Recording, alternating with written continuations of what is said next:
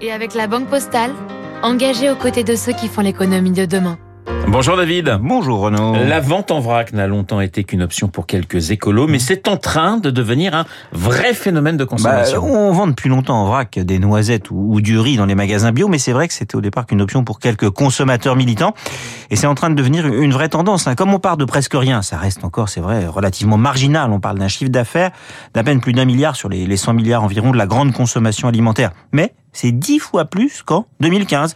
Pendant le Covid, qui a fait naître certaines craintes euh, au niveau sanitaire, bien sûr, le, le vrac a connu un petit coup de mou, mais aujourd'hui, la croissance est de retour sur ce segment de marché. Et Qu'est-ce qui tire ce marché? Bah déjà, le vrac répond à deux euh, soucis très présents dans l'esprit des consommateurs. C'est à la fois plus écologique et potentiellement plus économique. C'est plus écologique parce qu'il y a moins d'emballage, parce que ça pousse aussi à acheter des produits moins transformés. Ensuite, c'est plus économique parce qu'on achète un peu moins de grandes marques qui doivent amortir des frais de développement ou de marketing, mais c'est aussi une manière de consommer plus juste, d'obtenir la bonne quantité exactement. Et ça, c'est important, en particulier pour ceux qui vivent seuls. David, pourquoi le marché ne se développe pas un peu plus vite quand Euh, même Il y a une demande, mais il faut aussi qu'il y ait une offre. Sur le front de la demande, cela n'intéresse pas tout le monde, car remplir son euh, petit sac pour chaque aliment, cela prend du temps. C'est plus, ra- c'est plus rapide de remplir un panier avec des boîtes.